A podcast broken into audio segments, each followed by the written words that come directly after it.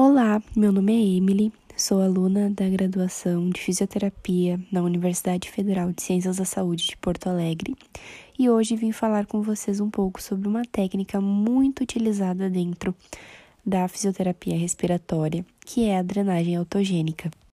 Mas para que serve a drenagem autogênica? Como que eu vou escolher utilizar ela com o meu paciente? Quais são os benefícios que essa técnica pode trazer? Calma que a gente vai conversar sobre tudo isso aqui. Para conseguirmos conversar de forma mais didática, irei abreviar drenagem autogênica aqui como DA. A DA surgiu na Bélgica em 1967 e ela foi criada por Revalier.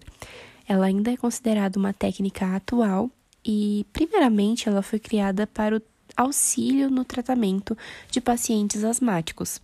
Viu-se então que a técnica era muito eficaz na remoção de secreção e no controle respiratório, já que os pacientes asmáticos tendem a alterar o seu padrão ventilatório e ela conseguia então trazer a normalidade do padrão ventilatório dentro do volume de ar corrente ins e expiratório.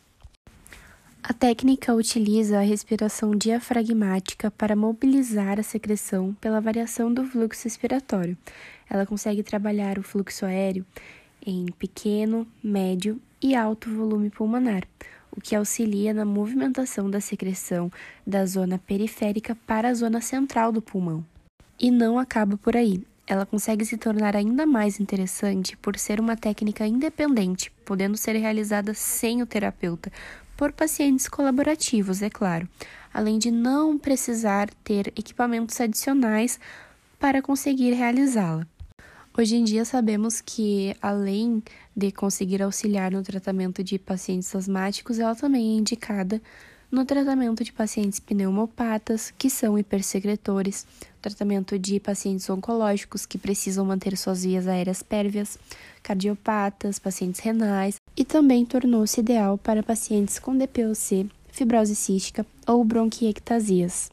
Agora vou explicar como essa técnica irá agir no nosso paciente.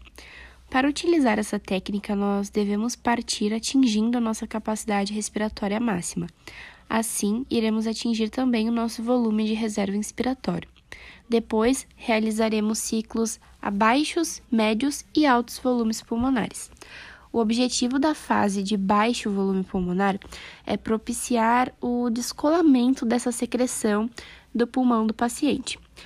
Já partindo para a fase de volumes médios, nós iremos conseguir concentrar essa secreção em regiões mais centrais, para que em seguida, na fase de alto volume pulmonar, haja a expulsão dessa secreção.